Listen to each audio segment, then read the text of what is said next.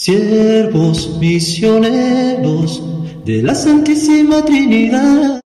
Te suplicamos, Señor, que manifiestes tu bondad. La palabra de Dios es viva y eficaz, juzga los deseos e intenciones del corazón. Buenos días, hermanos y hermanas, les saluda el Padre Gustavo Baloco, promotor vocacional de los siervos misioneros de la Santísima Trinidad en Colombia. Y nos encontramos hoy en la semana 12 del tiempo ordinario. Nos ponemos en la presencia del Padre, del Hijo y del Espíritu Santo. Amén.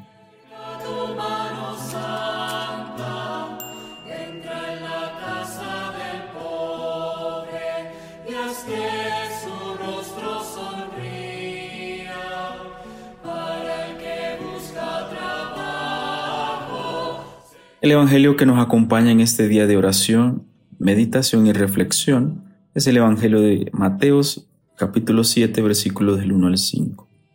En aquel tiempo dijo Jesús a sus discípulos, no juzguen para que no sean juzgados, porque serán juzgados como juzguen ustedes, y la medida que usen la usarán con ustedes. ¿Por qué te fijas en la mota que tiene tu hermano en el ojo y no reparas en la viga que llevas en el tuyo? ¿Cómo puedes decirle a tu hermano, déjame que te saque la mota del ojo? Tener una viga en el tuyo. Hipócrita, sácate primero la viga del ojo. Entonces verás claro y podrás sacar la mota del ojo de tu hermano. Palabra del Señor. Gloria a ti, Señor Jesús.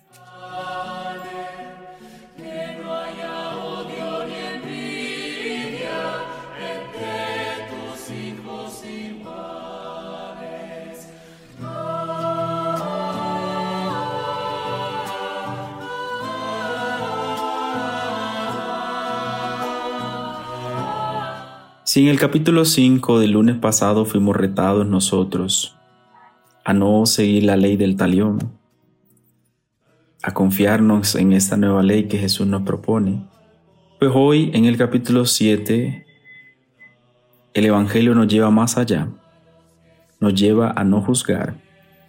Y pues naturalmente lo hacemos a diario. ¿Cuántas veces? Muchas veces. Si ponemos a hacernos un cálculo, nos damos cuenta de que todo el día estamos juzgando y que nos estamos fijando en lo malo del otro y que nos estamos fijando en lo negativo de las otras personas. Pero muchas veces no vemos lo negativo en nosotros y que tanto nos cuesta a nosotros dejar de juzgar y ver lo malo en el otro. Nos cuesta ver lo positivo en el otro. ¿Y por qué sucede eso? Porque juzgamos desde nosotros mismos.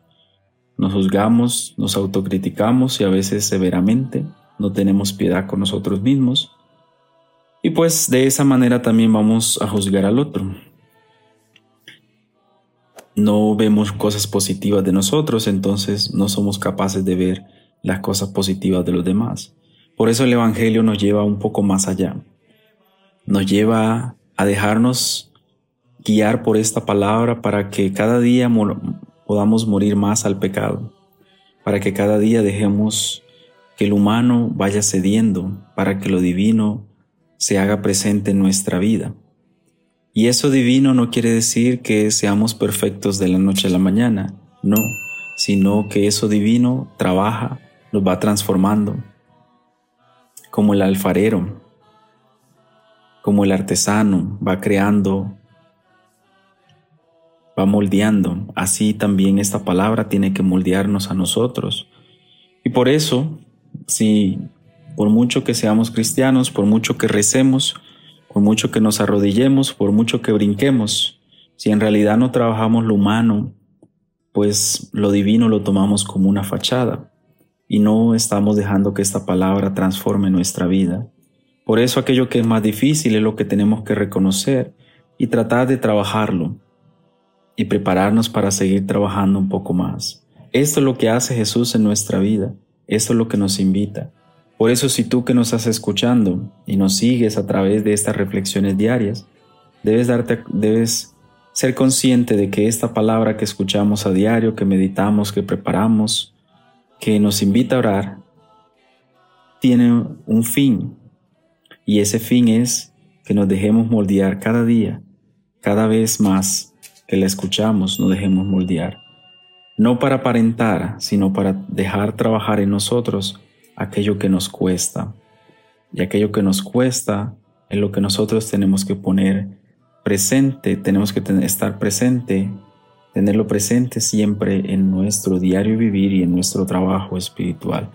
Que esta palabra nos lleve cada día más a dejarnos envolver en ella para ir transformándonos, para que Dios cada día entre en nuestra vida, para ser mejores personas, no para aparentar, sino para ayudar a otros a que también crean en esta palabra que nosotros escuchamos, que dejamos entrar en nuestra vida y que trabaja en nosotros y que nos orienta en todo momento.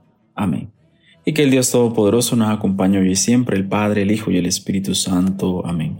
Buen comienzo de semana y recuerda siempre, trabajar en aquello que te cuesta, pero a través de lo que Jesús nos invita cada día a que su palabra entre en ti, entre en mí. Amén.